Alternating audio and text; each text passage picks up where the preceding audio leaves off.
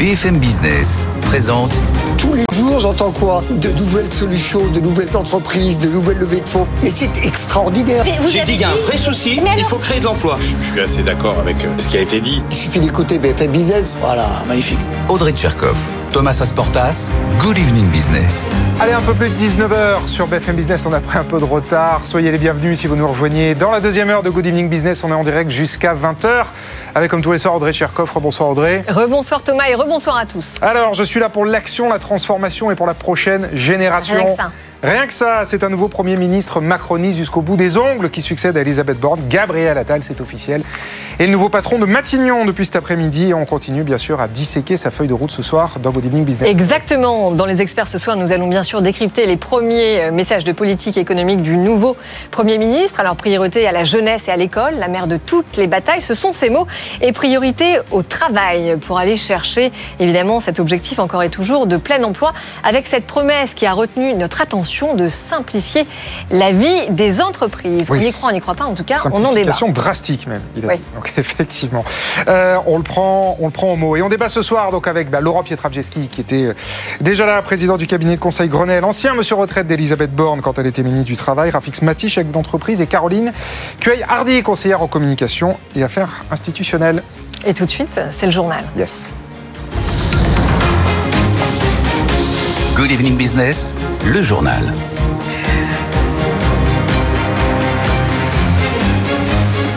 Et c'est donc bien sûr l'info du jour, l'arrivée de Gabriel Attal à Matignon, c'est officiel depuis 12h30 et le successeur d'Elisabeth Borne a adressé ses premiers messages de politique économique lors de la passation de pouvoir. Il promet, je cite, de libérer le potentiel français. On l'écoute. Libérer le potentiel français, cela veut dire continuer à transformer notre économie autour de trois axes majeurs. D'abord, la priorité donnée au travail. Travailler doit toujours être mieux valorisé que ne pas travailler, alors que l'inflation, je le sais, continue de peser sur la vie des Français. Ensuite, c'est l'acte 2 de la libération de notre économie, notamment avec la simplification drastique de la vie de nos entreprises et de nos entrepreneurs. Et c'est enfin l'action résolue que nous devons mener pour notre jeunesse, dont le talent ne demande qu'à s'exprimer. Voilà les premiers mots de Gabriel Attal à Matignon. Le président de la CFTC nous a rejoint en plateau. Bonsoir Cyril Chabagnier. Bonsoir. Euh, votre réaction, vos premiers mots euh, suite à la nomination de Gabriel Attal à Matignon? Bah écoutez, c'est quelqu'un de, de jeune, euh, plutôt dynamique, et quelqu'un qui est réputé être dans l'action. Euh, maintenant, c'est pas quelqu'un avec qui on avait énormément de contacts au niveau euh, des présidents confédéraux, puisque il a été ministre euh, au niveau du budget, donc des comptes publics, et après de l'éducation nationale, et ce sont pas des ministères avec lesquels on a le plus d'échanges. Nous, Ouais. c'est plutôt au ministère du travail, de l'économie, de l'industrie. Euh, voilà, mais les euh, les premiers signes et les premiers contacts, et les quelques contacts qu'on avait eus avec euh, avec Monsieur Attal étaient plutôt euh, étaient plutôt. D'accord. Il a dit d'ailleurs dans Un a son priori positif, vous dites. un a priori positif. Après, vous savez, on juge sur les actes et pas sur les paroles. Et, euh, ce matin, tout à l'heure, dans son euh, discours, il dit qu'il faut que les partenaires sociaux aient toute leur place. Donc, euh, on va voir ça et on Il va vous voir invite, a- hein Alors, Il a dit, euh, voilà, rendez-vous avec les forces vives euh, du pays cette Rendez-vous semaine. euh, cette semaine, donc très euh, très rapidement. On vous a qui dit est, quand euh, Vous avez le Non, on n'a pas encore reçu euh, l'invitation de manière de manière officielle, mais je pense que ça devrait pas que ça devrait pas tarder. Et puis il nous a dit il faut que ce soit un partenaire social, enfin que les partenaires sociaux ce soit au vrai sens du terme. Donc peut-être que ça va être des vraies négociations avec de l'écoute, avec de l'échange, où on pourra faire bouger les choses et pas simplement comme on a eu trop souvent euh, des concertations ou simplement euh, Ben voilà ce de que l'in- j'allais vous dire. Vous y croyez de l'information. Vous y croyez Bah, Écoutez, il nous dit Parce ça. qu'Elisabeth Donc, Borne euh, avait dit pareil, Jean Castex avait dit pareil, et finalement vous avez toujours été déçu. Ben, ça dépendait un peu des sujets. Le problème qu'on a eu avec euh, Madame Borne, c'est qu'il y a des sujets sur lesquels il y a eu de véritables négociations, il y a des sujets sur lesquels on n'a pas pu négocier du tout. Et même si on prend l'exemple sur les retraites, on a pu parler sur les deux premiers sujets dans une véritable négociation, comme l'emploi des seniors ou d'autres sujets. Dès qu'on est passé sur la partie financement, il n'y avait aucune discussion possible puisque tout était bouclé, tout était acté avec le recul de l'âge. Là, si c'est donner toute la place au dialogue social et aux partenaires sociaux, c'est être capable d'écouter, de discuter, de bouger les avis, de nous entendre et pas simplement de nous informer ou de nous inviter sur des négociations où tout est déjà bouclé et décidé à l'avance. Bah, votre homologue à la CFE-CGC, François Omry, il disait ces réunions, c'est une case d'enregistrement. C'est on... Voilà, on parle, mais personne n'écoute. Enfin, ça, ça, ça, Bah, disons, rien. que quand vous, bah, disons que quand vous parlez ou quand on vous demande votre avis alors que, alors que la décision est déjà prise avant que vous rentrez dans le bureau, vous avez oui l'impression que c'est une caisse d'enregistrement. Donc là, on veut pouvoir peser. Après, on peut Et alors, avoir, pardon, on sur peut quel avoir sujet des Sur quel sujet, justement Sur quel sujet? Vous voulez aborder quel sujet avec Gabriel Attal? Ben D'abord, on a les sujets qui étaient prévus qui sont très importants. Euh, On a le sujet de l'emploi des seniors qui est capital pour régler enfin la problématique, y compris la problématique de la, de, des retraites. Nous avons le compte épargne-temps universel. Nous avons les reconversions et la pénibilité au travail, question essentielle pour les travailleurs. Et à côté de ça, il y a les sujets qu'on devait traiter suite à la conférence sociale et qu'on a à peine débuté, voire pas du tout, Ouais. qui sont la question des salaires, une véritable question toujours importante parce que l'inflation est quand même là, même si ça va un petit peu mieux. Euh, vous rappelez-vous de toutes les annonces qui avaient été faites. On doit travailler à ce que les minima de branche ne soient plus en dessous du SMIC, qu'il n'y ait plus de tassement des grilles salariales, qu'on puisse parler des exonérations euh, pour les entreprises. Certaines soient efficaces, certaines le sont moins. Le problème des seuils qui font parfois que quand vous êtes sur un salaire médian ou moyen, euh, l'entreprise ne vous augmente pas parce qu'en vous augmentant, elle perd ses exonérations. Donc tous ces sujets qui devaient être abordés, y compris d'ailleurs la refonte de l'index euh, d'égalité femmes-hommes pour les fait. salaires, sont fait. des sujets qui sont primordiaux et on va voir si tous ces sujets-là vont continuer. Bon. Moi, je le souhaite en tout cas. Et quelle écoute vous aurez de Gabriel Attal. Merci, merci Cyril Chabagnier d'être venu euh, ce soir sur le plateau de BFM Business. Et donc, euh, rendez-vous effectivement d'ici à la fin de la semaine. C'est ce qu'a annoncé en début d'après-midi. Merci à vous. Gabriel Attal, nouveau euh, Premier ministre. Et à demain, donc là c'était votre réaction côté syndical, demain matin côté patronat, c'est le président de la CPME, François Asselin, qui sera notre invité dans Good Morning Business. Puisque vous parlez d'inflation justement, Cyril Chabagnier. Jacques Cressel, le délégué général de la FCD, la Fédération du Commerce et de la Distribution, était l'invité d'Edwige Chevrillon un petit peu plus tôt dans l'émission. Euh, vous allez l'entendre, il appelle les grandes marques, alors qu'on a quelques jours hein, de la fin des négociations commerciales, à redevenir raisonnables sur les hausses de prix. On l'écoute. Aujourd'hui, les grandes marques se vendent moins bien que les marques de distributeurs. Euh, elles ont aujourd'hui une image qui diminue, qui est mauvaise, de plus en plus mauvaise. On voit bien que ce sont elles qui ont été en grande partie responsables de l'inflation. On voit bien qu'elles refusent depuis des mois et des mois toute baisse, alors même que celles-ci sont justifiées. Euh, et donc, euh, il y a un moment où il va falloir qu'ils redeviennent raisonnables. Je sais bien que euh, il y a des entreprises qui ont, euh, de PepsiCo, qui a 56% de rentabilité des fonds propres, qui veuillent les garder, je veux bien, mais il y a un moment où il faut arrêter et faire en sorte qu'il y ait des accords normaux qui soient signés de façon à faire en sorte que on arrête avec une inflation qui n'est aujourd'hui plus du tout justifiée. Voilà, euh, Jacques Cressel, le délégué général de la FCD. Et puis pour finir, direction Las Vegas, c'est le CES. Vous savez que BFM Business et Tekenco sont sur place toute la semaine pour vous faire vivre l'événement. Et la star de l'ouverture du CES, c'était ce matin aux États-Unis, eh bien c'est la beauté, la beauty tech comme on dit. Et c'est même le patron de L'Oréal, Nicolas Hieronymus, qui a fait l'ouverture du salon ce matin. Sur place à Vegas, on retrouve Frédéric Simotel. C'est exactement ça. Le CES nous a habitués à recevoir en keynote d'ouverture des patrons qui ne sont pas issus de la tech. C'était Carlos Tavares de Stellantis l'an passé. On avait le patron des tracteurs John Deere. Et puis cette année, on a le patron de Walmart. Et puis on va aussi avoir euh, Nicolas Hieronymus, je l'avais dit, le DG de L'Oréal, qui va insister évidemment parce que c'est en ce moment même euh, sa keynote. Il va insister sur euh, la beauty tech qui est devenue euh, L'Oréal euh, aujourd'hui. C'est plus de 6000 experts digitaux hein, parmi les sur les 87 000 euh, collaborateurs de, de L'Oréal. Et il va insister sur les innovations. Alors il y en a qu'on connaît déjà. Et puis celle surtout, alors il y en a une qui s'appelle euh, Beauty Genius. Ça vous permet de vous maquiller virtuellement. Donc im- imaginez, vous êtes devant votre miroir le matin et puis vous testez plusieurs sortes de maquillage. On va aussi avoir Airlight Pro. C'est un nouveau sèche-cheveux avec de l'infrarouge. Mais surtout, ce qui est important, c'est de comprendre que L'Oréal est une boîte tech, une boîte de l'IA. C'est-à-dire toutes les data que, vont récupérer un peu tous ces éléments vendus par L'Oréal, eh bien L'Oréal va s'en servir pour nous permettre euh, euh, ben, d'aller vers le futur de la beauté. Voilà, donc l'IA est partout, sera au cœur du est au cœur du discours de Nicolas Hieronymus. C'est ce matin au CES Las Vegas. Merci beaucoup Frédéric et on vous retrouve à 20h avec toute la team de Tech Co pour une émission spéciale Tech Co depuis le CES, depuis Las Vegas. Allez, 19h11, on va sur les marchés. Les marchés, les marchés parisiens d'abord qui ont fini en léger repli ce soir. On lâche 0,32% à 7426 points. On continue de faire le yo-yo autour des 7400 points. Rebonsoir Étienne qui nous a rejoint en plateau. Comment ça se passe à Wall Street? Bien, Écoutez, c'est assez mitigé puisque vous avez un indice Dow Jones qui recule, toujours pénalisé par euh, Boeing, hein, puisqu'après avoir perdu 8% hier, vous avez le titre qui perd à nouveau 1%. Et puis à l'inverse, Nasdaq, les valeurs technologiques hein, qui s'en sortent plutôt bien aujourd'hui.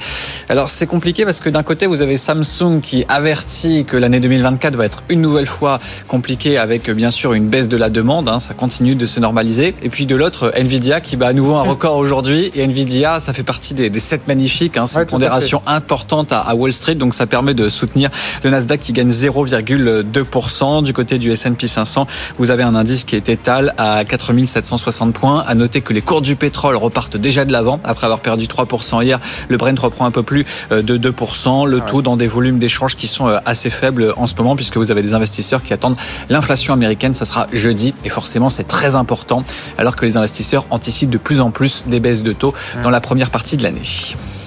Merci beaucoup Étienne, effectivement, ça va être regardé de très près tout ce qui se passe du côté de l'inflation jeudi et notamment du côté de la Fed. Allez, 19h12, on marque une pause et dans un instant, nos débatteurs arrivent et on est en direct jusqu'à 20h. À tout de suite. BFM Business présente Good Evening Business, les experts du soir.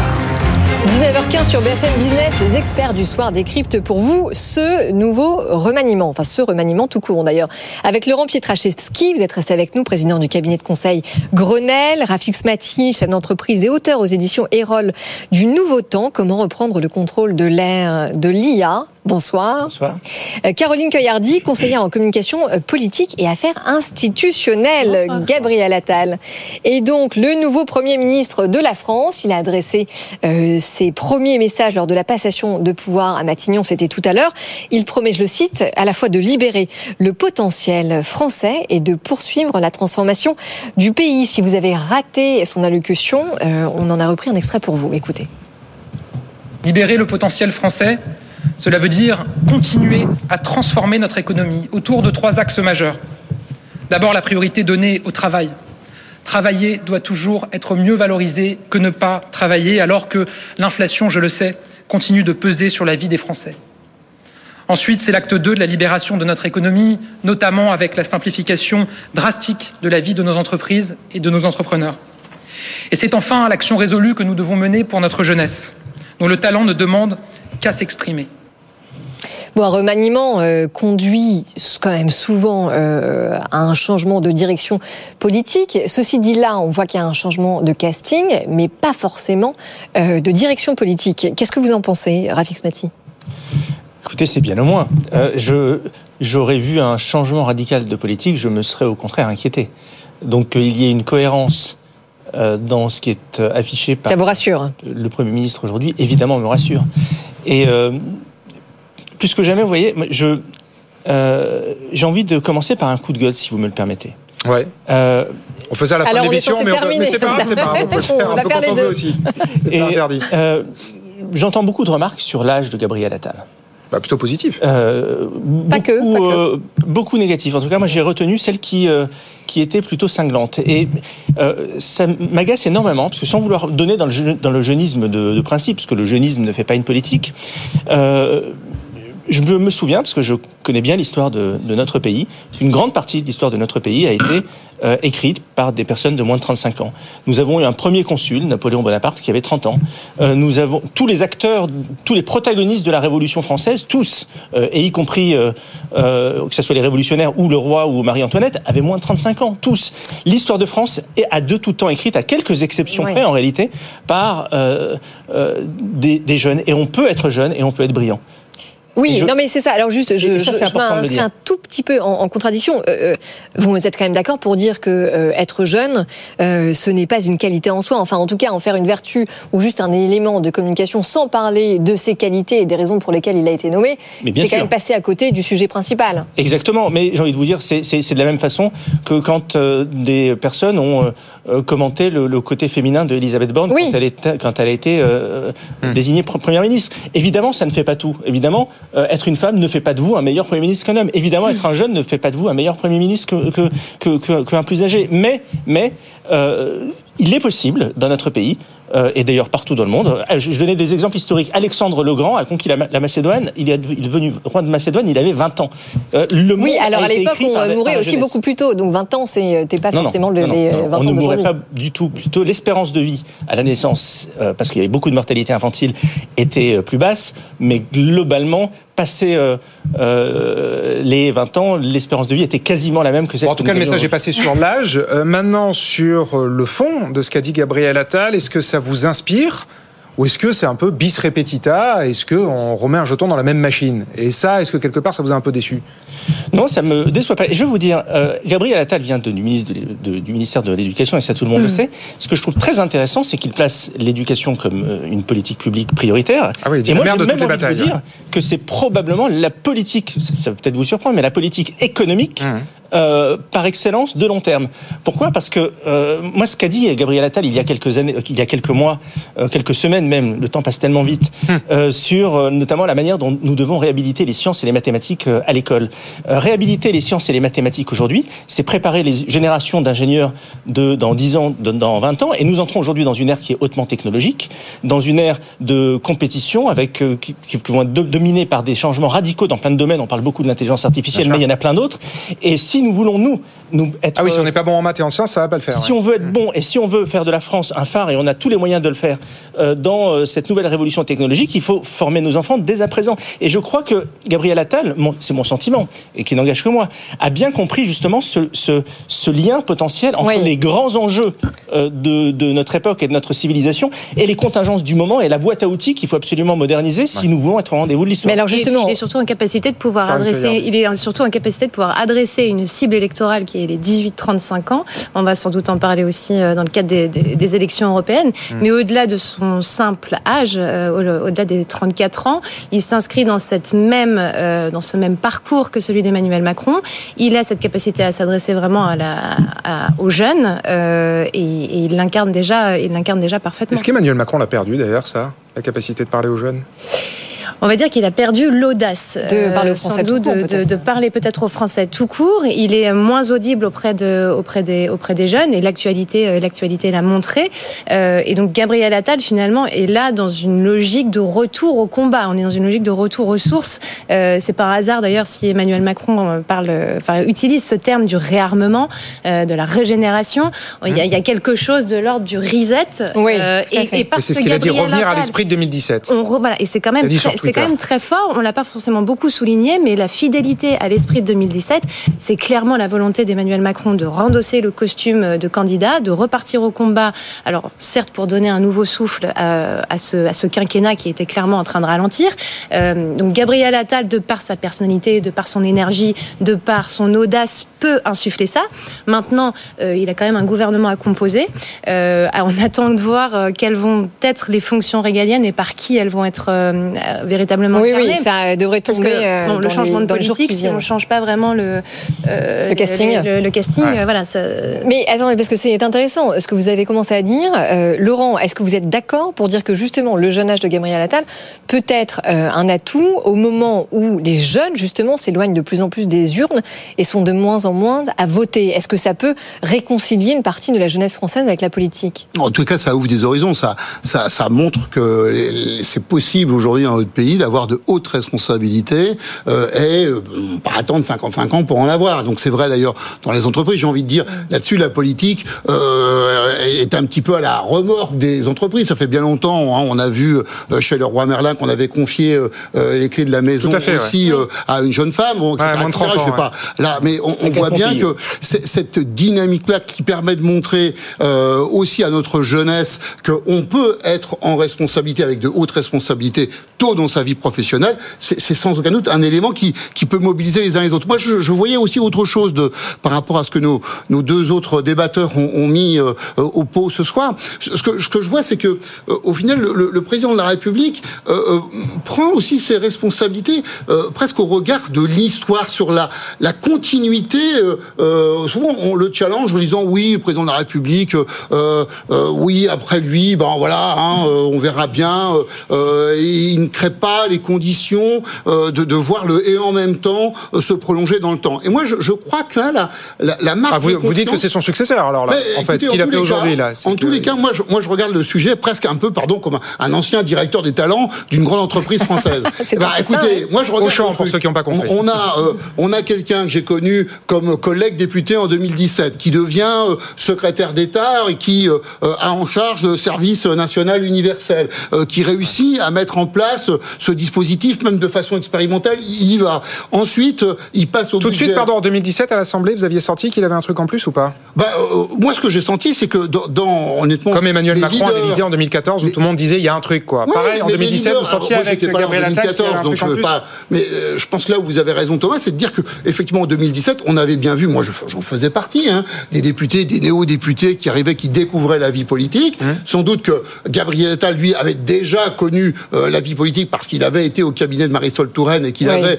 euh, évidemment ce background personnel. Mais surtout, euh, en fait, le, le- sa posture, son comportement n'est pas, je vous ai dit euh, tout à l'heure, mais c'est pas un ultra expansif. Hein, euh, euh, il va pas non, il vous taper dans le dos euh, euh, en faisant un bon mot. Mais il va écouter, il va regarder la situation et quand il va s'exprimer, ça va être à bon escient et ça peut être, je crois, et ça, euh, les adversaires politiques en ont fait les frais, ça peut être d'ailleurs extrêmement cinglant parce que il a le sens de la répartie et il voit très bien où est-ce qu'il peut appuyer quand ça fait mal dans le discours de son interlocuteur. Donc moi, je vois plutôt là une marque presque de, de construction euh, du en même temps. Je pense que Gabriel Attal peut incarner le, le- la pensée du président de la République, cette pensée équilibrée entre il y a des choses bien à droite, il y a des choses bien à gauche, et on cherche Oui, mais sauf que, pour l'incarner. Peut-être ça sera le cas. là, ok, très bien, mais on, ça résout pas le problème de l'Assemblée où il n'y a pas d'équilibre.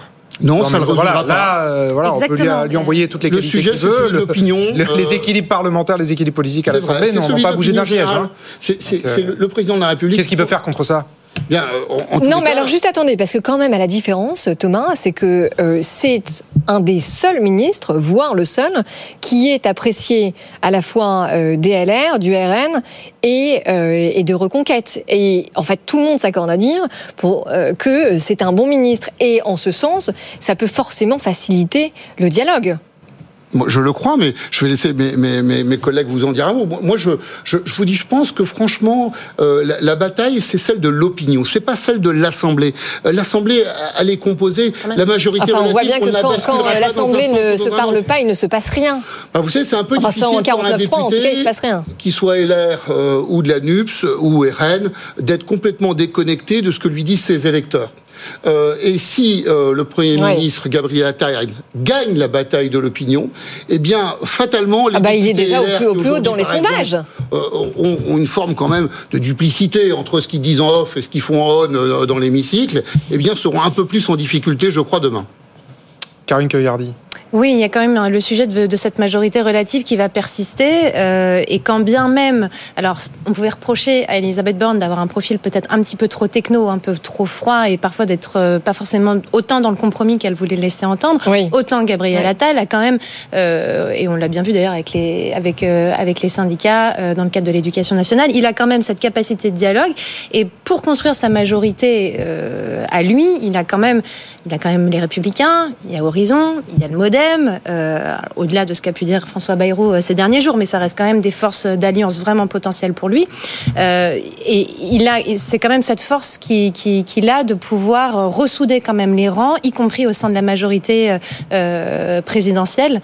Donc je suis d'accord, c'est bien sûr l'opinion qui va, qui va, qui donne, qui donne le Ouais, là juge de paix, ouais. et qui est juge de paix sur, euh, sur ce sujet. Néanmoins, il est très haut dans les, dans les sondages. La Atalmania, à un moment donné, elle va aussi se, se, se, se vérifier ou pas dans l'hémicycle. Oui, comme- absolument. Et je rappelle quand même que l'opinion, ça reste euh, une bête totalement imprévisible, surtout quand elle est pleine d'espérance. Laurent. Oui, euh, bah, d'abord, s'il y a de l'espérance dans l'opinion, euh, ça va mieux que euh, s'il y a du désespoir. Donc, je voudrais pas toujours. Oui, aussi, on n'attendait Ah, rien. Non, mais je veux dire très franchement. Enfin, Oui, mais attention aux espoirs ok, déçus moi, ah et aux Voilà. promesses. Il va y avoir un retour de bâton euh, Non, rapide, mais ouais, d'accord, bah, je, je pense qu'effectivement, le risque quand on est haut dans les sondages, c'est de devoir descendre et de gérer euh, ça et euh, de trouver où est le, le niveau euh, du plancher. Non, mais rebondir. notamment sur, la, sur, sur cette promesse, mais qu'on nous fait depuis combien d'années, qui a été portée par combien d'élus sur la simplification de la vie des entreprises, Rafik Smati, vous êtes chef d'entreprise. Est-ce que vous y croyez cette fois? Oui, j'y crois, parce que je sens dans le nouveau Premier ministre euh, un vrai volontarisme. Vous, vous savez ce que, ce que nous allons vivre ces prochaines semaines et ces prochains mois? Euh, nous allons comprendre à quel point la Ve République en réalité est extrêmement flexible. Dans certains cas, vous avez le centre de gravité qui est clairement du côté de Matignon, et c'est évidemment le cas à l'extrême en cohabitation. Oui. Et dans d'autres cas, euh, et on l'a vu euh, assez récemment, vous avez le centre de gravité qui est à l'Élysée. Moi, je prends le pari devant vous aujourd'hui que euh, Gabriel Attal va incarner euh, la fonction de Premier ministre. Et que Gabriel, euh, que Gabriel Attal va gouverner la France. Et qu'il va prendre des mesures. Vous voulez dire en les mettre 2027 ou à partir de, de maintenant, maintenant, qu'il va gouverner. Et, euh, et l'eff- et l'effet corollaire est pas moins intéressant, c'est que de ce fait, peut-être que Emmanuel Macron, euh, qui aujourd'hui est très en, très gou- gouverne d'une certaine façon la France, Ah oui, il fait tout. peut-être qu'il va euh, devenir euh, réellement président. Et on va revenir à un, Et un lâcher binôme, prise. Ah bah là, un binôme ouais. présidentiel avec un président qui préside et qui est le garant du très long terme, et un premier ministre euh, qui délivre sur le quotidien avec la capacité. Ce serait de la première fois depuis 2017. ça serait la première fois depuis bien longtemps. Et ce que je, euh, ce que j'observe chez Gabriel Attal, c'est cette obsession qu'il qu'il a de dire les choses et de vouloir absolument démontrer qu'il est capable de Voilà, le faire. c'est ça, dire et délivrer derrière. Et ça, c'est très important. Ouais. Et si nous avons un Premier ministre qui gouverne, ce qui Ouais. serait la première fois depuis bien longtemps, Mm. nous aurons un président qui préside, et cet équilibre institutionnel peut nous emmener à de grandes choses. Équilibre qui nous a beaucoup manqué. Caroline, Ouais, en oui, 10 secondes. la parole de la Oui, fin. en 10 secondes, très rapidement, cette histoire de binôme, elle s'est d'ailleurs déjà, enfin, ce succès s'est déjà vérifié puisque Emmanuel Macron avait laissé entendre que l'éducation était son domaine réservé et, fin- et finalement, là où Gabriel Attal, ça aurait pu lui faire peur, il en a finalement fait une force et il a réussi finalement à se faire l'allié du président et à, et à Oui, s'engouffrer alors ceci ce dit, il est arrivé après Papendiaï, euh, qui lui, pour le coup, n'avait pas vraiment délivré. Donc, Non, euh, c'était pas compliqué de faire mieux. oui. On est bien d'accord. Voilà. Allez, 19h30, on marque une pause. Je vous redonne les principaux titres de l'actu et on continue à débattre, bien sûr, jusqu'à 20h. BFM Business présente Good Evening Business, les experts du soir. 18h35 sur BFM Business. Rafik Smati, Caroline Cueillardi et Laurent Pietraszewski sont avec nous dans les experts du soir.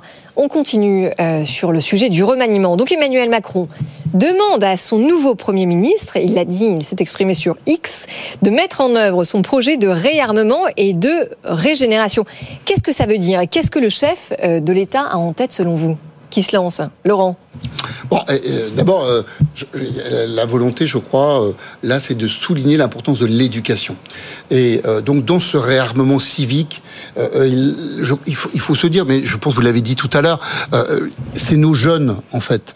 C'est parce qu'on va investir dans l'éducation qu'on va réussir à avoir, certes, les personnes formées demain, pour des emplois, mais aussi pour la vie en société, tout simplement, pour le vivre ensemble. Le réarmement civique, c'est ça. Et d'ailleurs, je vais vous dire, dans la phrase, et on verra dans le remaniement, dans la phrase de Gabriel Attal en disant qu'il emmenait avec lui euh, à Matignon euh, le sujet euh, de l'éducation nationale, Oui. la cause de l'éducation nationale, moi je pense qu'il serait même intéressant. Je, je, je n'ai évidemment pas de conseil à donner à Gabriel Attal, mais euh, s'il gardait le portefeuille de l'éducation nationale tout en étant Premier ce qui serait d'ailleurs éminemment compliqué, pourrait être un signal politique extrêmement fort qui viendrait Oui, mais donner dans la aussi de la pratique, visibilité. enfin, euh, Bah, dans la pratique, après, vous Voilà. avez des, des pas, cabinets, ça. vous avez des gens qui déroulent. Oui, oui. On a déjà passé Voilà. 24 heures pour être un bon ministre de l'éducation. Mais euh, pas. en tout cas, c'est- un point intéressant. Voilà ce que j'entends moi dans ce réarmement, parce qu'en fait, notre sujet, D'accord. c'est celui du vivre ensemble. Et en fait, c'est là que sont Et ça passe par l'école. Bon, Oui, Là, il parle donc pas que du réarmement euh, civique, même si, euh, et c'est vrai que Gabriel Attal l'a souligné dans son discours, dans son discours, il parle du réarmement aussi industriel, il parle du réarmement européen et il parle du, du réarmement économique. Et donc en ça, euh, c'est et bien sûr civique. Donc en réalité, il y a quatre, il y a Oui, quatre axes hein, alors, sur pardon, le réarmement. Où, où est la nouveauté C'est Ah bah, justement, j'allais venir. Bruno Le, Maire nous réarmement, parle euh, alors, toute la le réarmement industriel, on a déjà eu toute la phase, euh, toute la phase sur l'annonce du plan de réindustrialisation Oui. en France. Et ça, quelque part, euh, on va pas resservir la sauce en 2024. On a déjà bien fait le tour du sujet, notamment dans le cadre de Choose France. Enfin, donc, bon, la politique, la politique d'attractivité aussi de la France, etc. On en a beaucoup parlé au printemps. Oui, on a Euh, beaucoup parlé, mais on n'a pas bah, encore fait non plus euh, énormément. Enfin, on a encore beaucoup de, de nœuds administratifs, on a du manque de, de foncier. Ça avance, mais on peut pas faire un nouveau plan et des nouvelles annonces euh, sur le plan de réindustrialisation de la France tous les tous les six mois. Ouais. Donc ce réarmement industriel, il est en cours, mais c'est quand même, il attend quand même des- de, de Gabriel Attal de de mener les dossiers et de suivre l'avancement de l'exécution de ce plan de réindustrialisation de la France.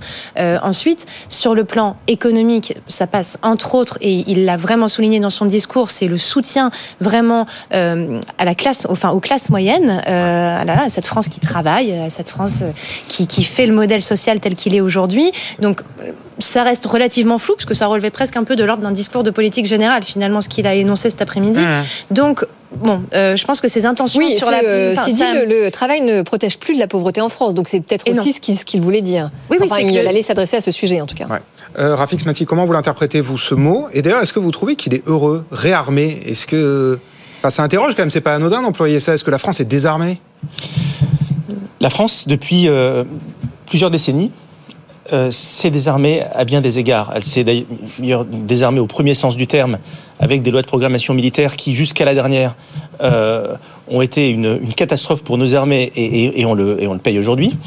Mais on s'est euh, également désarmé d'un point de vue symbolique, d'un point de vue civique, avec euh, l'autorité du maître qui euh, est bafouée, d'ailleurs l'autorité de la République et de tous les agents qui représentent la République aujourd'hui qui est défiée. Tout ça ne s'est évidemment pas fait du jour au lendemain, ça s'est fait sur, ça s'est fait sur des décennies.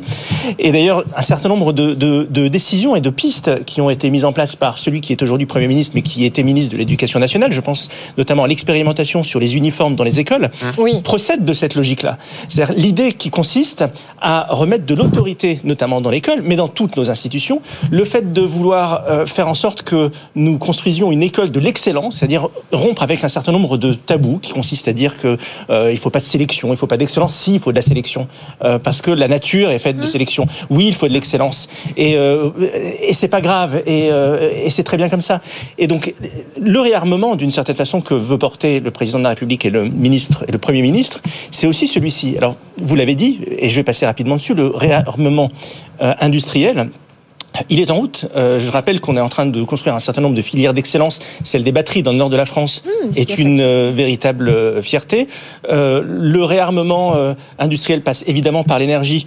Euh, il est maintenant acquis que nous avons euh, 14 EPR. Euh, Ah bah qui Il va falloir qu'ils sortent de terre. Enfin 6, 6 plus Ouais, c'est une chose de voter une loi, c'est une, chose Oui, mais- une autre de les faire. Non, on mais va faut- voir si on raccorde mais, au réseau euh, cette année. On n'aura pas le choix. On n'aura pas le choix. En tout cas, la, volo- Ouais. la volonté politique tous, est là. Et les agents de, de notamment d'EDF ont démontré euh, dans l'année qui vient de s'écouler avec, Ça, euh, sûr, souvenez-vous, avec tous les euh, réacteurs qui étaient à l'arrêt, on se demandait si on allait pouvoir passer l'hiver dernier. Ben oui, fait. ils ont tous été euh, remis en route. Donc finalement, là aussi, on est en train de se réarmer. Il y a un point d'inquiétude, euh, néanmoins, que, que, que je garde en moi et que je partage avec vous aujourd'hui, c'est le réarmement de nos comptes publics. Euh, parce que si euh, nous Effectivement, l'ancien ministre du budget n'en a pas touché mot si aujourd'hui. nous n'avons pas de marge de manœuvre budgétaire ou si nous voyons nos marges de budgétaires se réduire euh, d'année en année comme nous le voyons depuis un certain nombre de, de, de, de décennies, à un moment donné, ça ne marchera pas. Vous connaissez aussi bien que moi, voire mieux que moi, l'évolution de nos taux d'intérêt, de la charge de la dette. À un moment donné, un certain nombre de mesures fortes devront être prises et euh, ce ne seront pas les mesures les plus populaires. Oui, absolument. Euh, Mais alors ça, c'est un sujet très important qui nous tient à cœur d'ailleurs sur ce, sur ce plateau. On en parle depuis... euh, enfin, on, on en Mathusalem. parle quasiment tous les soirs. Voilà. Est-ce que vous dites que euh, ce chantier de rééquilibrage des comptes publics est un chantier herculéen?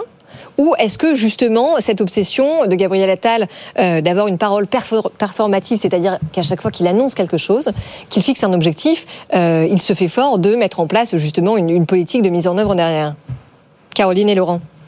Bah, je vous laisse la parole. Je pense, Caroline. je pense qu'il a une la logique assez. euh, il a cette. euh, c'est c'est quand même très en lui euh, ce- cette, ce côté. euh, je vais jusqu'au bout de mon engagement. Cette logique du dernier kilomètre. Donc quand même, on, on a, on peut avoir bon espoir qui. qui... Oui, mais c'est vrai qu'il n'en a pas parlé euh, ce matin. hein. Et c'est vrai qu'il en a pas parlé ce matin. Mais Donc c'est pas la parce qu'en même temps, quoi. enfin, c'est Bruno Le Maire en même temps qui. qui Qu'il a fait hier. qui, qui- est ouais, un peu s'en est chargé, pied, ouais. qui s'en est chargé ces derniers jours.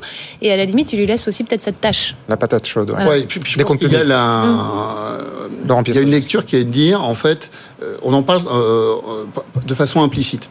C'est en, en, libérant les entreprises qu'on va produire de la croissance et qu'on va avoir de la recette fiscale. Et on va réduire le déficit. Voilà. Et donc, en fait, c'est ça, clairement, le, le, le, sujet. Mm. C'est-à-dire que dans cette politique de l'offre qui est portée par le, gouvernement de, depuis 2017, en vérité, le but, c'est d'alimenter aussi les entreprises pour leur permettre politique de faire de l'offre avec quelques coups de canif dedans, Laurent, quand même. Mais c'est vrai. Mais de toute façon, la politique de, de l'offre, c'est jamais comme dans les bouquins à la fac de Sciences Éco de Hein, euh, euh, heureusement d'ailleurs. Hein, voilà, c'est fait de haut et de bas. Euh, voilà. Puis, puis, puis, des fois, c'est pragmatique aussi la vie. Hein, c'est pas juste de la théorie économique. Donc, moi, je pense que c'est ça qu'il faut entendre, parce qu'en fait, c'est là qu'on est attendu. Globalement, les sujets qu'on traite, quand on a moins d'inflation, qu'on arrive à avoir plus de croissance, on sait qu'on va avoir un différentiel positif en 2024 entre les salaires qui auront augmenté, plus vraisemblablement que l'inflation va augmenter. Donc, le pari qu'on fait, c'est qu'il faut que ça consomme. Il faut qu'on puisse faire tourner les entreprises. Il faut que, au final, la consommation, elle se fasse sur des produits français, des produits européens. Au, moment où on, a un taux d'épargne historique. Oui, bien sûr. C'est pour ça que les éléments de confiance et euh, dans, dans l'entreprise et dans l'économie, les éléments parfois de langage, mais aussi des actions concrètes. Et c'est là qu'on va attendre Gabriel Attal. Les actions concrètes sont très importantes. Et alors, je pense que vous avez partiellement raison. Je pense que vous avez partiellement raison. Tout ce que vous venez de dire, évidemment, j'adhère. Mais c'est en faisant grossir euh, le gâteau que euh, je rappelle qu'en France, nous avons un taux d'emploi euh, puisqu'on parle beaucoup du taux de chômage, le taux d'emploi est à mes yeux beaucoup plus pertinent. on a un taux d'emploi qui est bien en deçà de celui qu'il est auprès de nos voisins européens. Mm. Si on avait un taux d'emploi en France qui, est, beaucoup remonté, mais qui reste exactement, il, est remonté, il a un record depuis. Euh, mais si on avait aujourd'hui un taux d'emploi qui serait équivalent à celui des Pays-Bas, ah bah, par exemple, tous nos problèmes. on aurait plus de 100 milliards qui rentraient dans les comptes publics, et donc d'une certaine façon, ça alimente, ça accrédite votre thèse. Mais euh, on ne peut pas balayer d'un revers de main non plus l'idée de la performance publique. Euh, parce que c'est euh, quelque chose dont les Français sont témoins tous les jours. on se pose la question de savoir pourquoi on a de plus en plus de mal à se trouver un rendez-vous auprès d'un médecin, pour avoir un rendez-vous auprès d'une IRM, etc. On sent que nos hôpitaux se dégradent, on sent que la justice est de plus en plus Oui, oui, on a un effondrement des services publics. On a le sentiment que les services publics sont en train de se dégrader, regardez les niveaux PISA, etc. Et à côté de ça, on sent, on, voit bien que la dépense publique augmente et que, les, les, prélèvements. Oui, mais justement, Rafik, j'en reviens aux premières promesses, aux premières promesses qui ont fait que Emmanuel Macron a été élu. On nous avait promis plus de 100 000 suppressions de postes. On nous avait promis une revue des dépenses euh, par ministère. On nous avait promis 6 euh, milliards d'économies tout de suite, et rien de cela n'a eu lieu. Donc forcément, le, discrédit de, la parole publique et politique aujourd'hui, il est tenace. Oui, enfin, juste, je vais dire un mot, puis. Euh, oui, ben, Laurent, évidemment. Il y a aussi impatience d'intervenir, mais, mais juste non, parce que là, du coup, j'étais un peu euh, aussi concerné entre 2017 et 2022. oui, vous étiez aux affaires. juste pour vous rappeler, enfin quand même, on, le sait, qu'on a juste un tout petit sujet avec les gilets jaunes euh, et que euh, en réalité, on revient à, ce qu'on disait du vivre ensemble tout à l'heure. On, ne peut pas, quand on est, et heureusement d'ailleurs, que on a des, des, des, élus, des politiques qui, à un moment donné, au-delà des enjeux économiques, regardent la stabilité sociale de notre pays. Enfin, vous, vous, vous, ne réformez pas la France contre elle. D'ailleurs, on a bien vu au combien c'était difficile pour pourtant quelque chose qui est, qui est, qui est, hum, indiscutable, qui était celui juste de dire bah, on vit beaucoup plus longtemps, on va travailler un peu plus longtemps. Bah, on voit que même quand on dit ça, on trouve des tas non, mais Laurent, d'accord, mais le gouvernement non, non, pas vrai. non, mais attendez, le gouvernement Borne a été le gouvernement le plus cher de la Ve République. Et comme le dit Zérafik très justement, avec en face un effondrement des services publics qui ne date pas que de Elisabeth Borne, ça a commencé bien avant. Mais ce que je veux dire, c'est que si on avait eu des baisses des frais de fonctionnement au lieu d'avoir une augmentation absolument colossale, avec en face tout euh, qui s'effondre, je pense que l'opinion publique aurait été un peu plus, aurait donné plus de crédit en tout cas. Alors juste un exemple sur le millefeuille administratif, et je, m'arrêterai là. Euh, ok, donc euh, une bonne façon de euh, effectivement de faire des économies, d'être plus efficace, et d'avoir le, bon niveau d'intervention sur le terrain. C'est-à-dire que c'est pas la peine d'aller avoir des couches successives.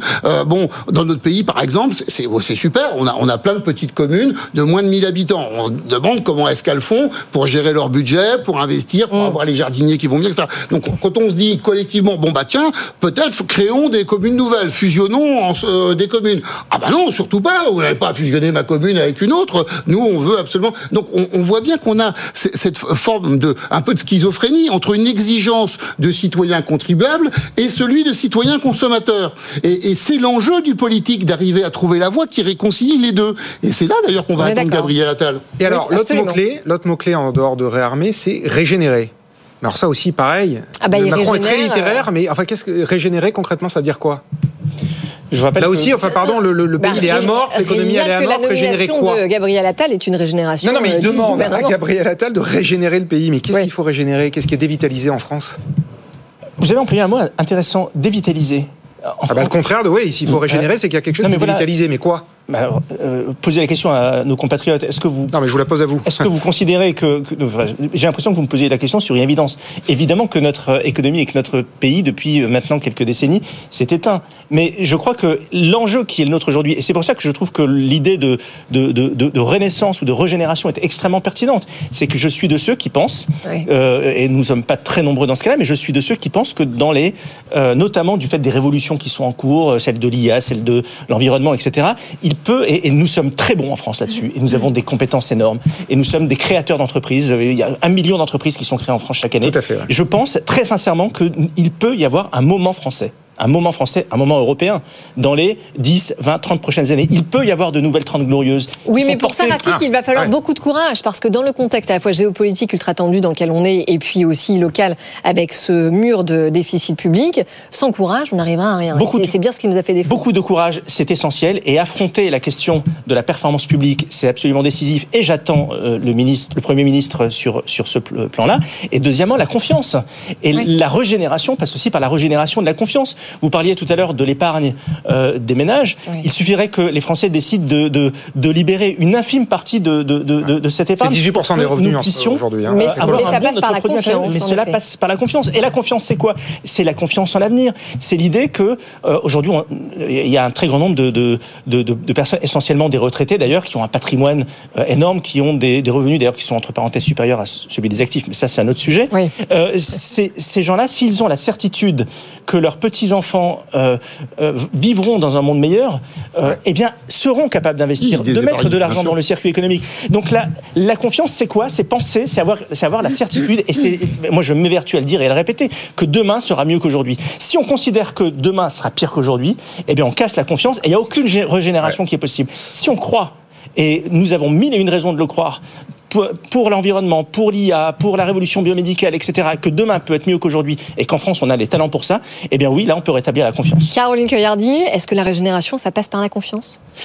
Alors oui, je pense que ça passe par la confiance, mais il y avait juste quelque chose que je voulais ajouter sur ce sujet du réarmement, parce qu'on n'a pas, je vois peut-être pas les choses de façon optimiste que vous, mais c'est pas un hasard si on utilise, euh, je dirais, ce champ lexicologique quelque part de la guerre et du combat, parce que au- au-delà de ça, on a quand même concrètement la guerre qui est aux portes de l'Europe, dans le contexte géopolitique qu'on connaît, euh, qu'on connaît tous, avec la France qui a certes, euh, qui, est, qui clairement était sur le déclin, qui s'est mise en retrait et qui est absente, et donc cette logique de cette logique de réarmement, li- li- l'idée c'est quand même d'être dans une logique d'offensive Oui. Et de se dire surtout que le 9 juin, c'est l'histoire de l'Europe. Vraiment, ce vote, il va être déterminant dans Les élections européennes, ouais. euh, non, mais dans, dans, dans, dans la place qu'on veut donner à l'Europe euh, face à un potentiel Donald Trump, face à la réélec- réélection quasiment sûre de Vladimir, de Vladimir Poutine. Et donc, ce réarmement, c'est quel, ça passe aussi par euh, cette- la souveraineté européenne. Dans, le, dans quelle mesure est-ce qu'on se donne les armes, la force, enfin les moyens Un enjeu, je pense que Caroline a raison, c'est vraiment un des enjeux, je pense, pour Gabriel Attal. Ouais, ah bah c'est notamment pour ça qu'il a été nommé. C'est Voilà, deux grands rendez-vous cette année, voilà. c'est les élections européennes et, et les JO. Juste d'un ouais. D'un- mot, pardon, pour finir, parce qu'il nous reste une minute et après on passe à vos coups de cœur et coups de gueule. Euh, je voulais vous faire réagir à cette dernière formule, enfin cette dernière demande d'Emmanuel Macron. Il demande à Gabriel Attal d'être fidèle à l'esprit de 2017, dépassement et audace. Est-ce qu'en creux, ça veut dire que sous Elisabeth, euh, sous Elisabeth Borne, donc, et le gouvernement, ça a ronronné? Bon, ça veut dire que c'est une nouvelle séquence qui s'ouvre, c'est ça qu'il faut comprendre. Euh, je pense pas que ça ait ronronné. Je- J'ai travaillé avec Elisabeth Borne, euh, ça ronronne pas quand on bosse avec Elisabeth Borne. Non, Laurent, Donc, mais ce qu'on euh, peut, comprendre aussi, et ce qu'on sait aussi, c'est que Emmanuel Macron a été déçu. Enfin, il n'avait pas d'atome crochu avec Elisabeth Borne. Moi, il a été moi, déçu de sa politique. Caroline. Non, mais on nomme pas un premier ministre pour avoir des atomes crochus. Elle a, elle a, elle a- et je, du coup, je, pardon, je commence le coup Oui, de gueule. mais j'ouvre le, le bal c'est le un duo important. Si, si ce C'est duo un ne marche pas, mais en le pays ne marche pas. S'il y a bien une chose, alors, coup de gueule, la, la ligne d'Emmanuel Macron, sa cohérence depuis le départ, c'est de se dire, j'avance, quelles que soient euh, les réformes, aussi impopulaires soient-elles, je les fais et je les mène. Il me semble que pendant 20 mois, elle a pris les réformes les plus compliquées et qu'elle les Elle a. n'a pas choisi ses combats, elle a- c'est sûr. Elle les a délivrés, elle a été fidèle, elle a passé les obstacles les uns après les autres, que ce soit enfin, la réforme des retraites, la réforme chômage, la loi immigration, on savait que ça allait pas être facile. Au final, c'était, euh, c'est, on en- euh, enfin, le clou a été enfoncé à ce moment-là euh, pour, pour elle, mais elle n'a pas du tout démérité euh, à ce niveau-là. Et donc, moi, mon coup de gueule, c'est finalement Ok, on veut incarner un renouveau politique, mais en attendant, le, le travail a été fait, euh, certes dans la douleur. Enfin, le mais travail elle a été fait. Est-ce qu'on peut parler d'une réforme des retraites? C'est une réformette qui a été faite sur l'immigration. Pareil, par rapport au projet vendu aux Bah, Français. C'est une réformette. Quand On regardait le texte initial des sénateurs euh, républicains, elle l'a quand même adouci. Si, Ah si oui, je puis oui, dire. absolument. Donc, euh, c'était c'était pas gagné, c'était pas gagné au Bon, vous départ. dites qu'il y a une forme d'ingratitude. Euh, Mais c'est la politique. Bah, vous le voyez bien, de toute façon, on l'a bien vu. Avec, euh, ça, ça a quand même tardé. Les remerciements ont tardé. Euh, donc oui, il y a une forme de, il y a, oui, oui, je trouve qu'il y a une forme d'ingratitude dans son dans son remerciement parce que. Caroline, je vous rassure, la politique est ingrate, mais on n'en fait pas pour euh, euh, avoir de la reconnaissance. Sinon, on est, on est triste. On Non, fait- mais un Non, mot, sans non, dire qu'elle sans dire veut de la Laurent. Au-delà de sa personnalité. Alors, Laurent, à votre certes, tour. Pas simple. Sur, sur moi, non, coup de mais cœur je- ou coup de gueule j'entends, j'entends, mais je- moi un coup de cœur, moi j'aurais un coup de cœur euh, euh, pour euh, euh, Thibaut Guilluy et Pôle Emploi. Vous savez qu'on a euh, euh, changé euh, à la fois notre euh, organisation emploi, euh, en matière d'accompagnement des entreprises et des demandeurs d'emploi, parce que maintenant les bénéficiaires du RSA sont aussi accompagnés euh, par Pôle Emploi. Ça va être Par France Travail. par Par France Travail, pardon. Et ça va être aussi un des enjeux euh, pour Thibaut Guilluy, qui a été unanimement accueilli. Et moi, j'ai lu beaucoup de choses dans la presse pour l'ensemble des partenaires sociaux. Ah bah, vous Euh, saviez, vous saviez avec ont qui, avec qui il était hier. Vous saviez avec qui il était hier Avec Elisabeth Borne. Oui, bien sûr. Voilà. Mais je, Encore une réunion qui a il a très beaucoup utile. travaillé. J'ai travaillé avec Ah, lui. mais elle prépare peut-être la- la Et- suite de sa Il carrière. était aussi avec Elisabeth Borne, bien sûr. Ouais. Bon, donc euh, France Travail, donc de grosses attentes là-dessus cette année. Bien hein. sûr. Et puis, et puis, en fait, on va faire. On parlait tout à l'heure de les politiques font ce qu'ils disent. Là, pour le coup, Oui. on avait un président de la République qui s'était engagé en 2022 Oui. à ce que les bénéficiaires du RSA soient accompagnés avec 15 heures par semaine, que ce soit ou des de stages en entreprise, euh, ou des formations, ou des entretiens, ça va être le cas. On a l'outil pour le faire. France Travail, pardon, euh, et, et- et plus Pôle Emploi. On a un patron pour ce faire qui y croit et qui a été là pour euh, porter France Travail le coup, sur les qui fait fonds l'unanimité, ouais. moi c'est chouette. J'ai envie d'être heureux, d'avoir un coup de cœur. Eh ben voilà, Ok. Ok. Le Et on est espère passé. derrière que le chômage continuera à baisser parce qu'à la fin des fins, c'est quand même ça le but du jeu. Rafik Smati, pour finir. Écoutez, il n'y a pas une semaine euh, sans qu'il y ait une, une, une innovation médicale nouvelle qui vient tout chambouler. Et la semaine dernière, dans le euh, magazine euh, Nature, il y a une, une annonce qui a été faite. C'est un, alors le nom est un peu euh, rustre, c'est un marteau-piqueur molé- moléculaire. C'est-à-dire que c'est une, c'est une façon de, de faire rentrer les molécules cancéreuses, en l'occurrence, en résonance pour les faire euh, exploser. Et ça euh, a 99% de succès dans les premiers tests. Donc c'est potentiellement une révolution qui passe sous les radars.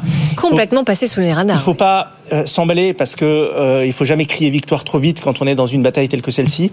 Mais euh, pour la première fois depuis bien longtemps, il y a quand même de vraies raisons d'espérer.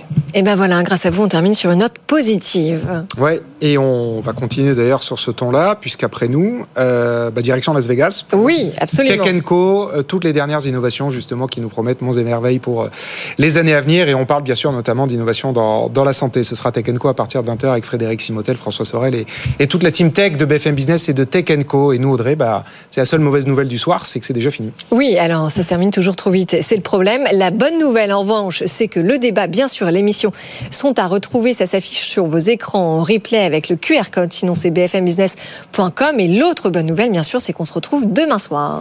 Évidemment. Allez, à demain soir. Très bonne soirée sur BFM Business. Merci Et merci à vous d'avoir participé à l'émission. Bonne soirée.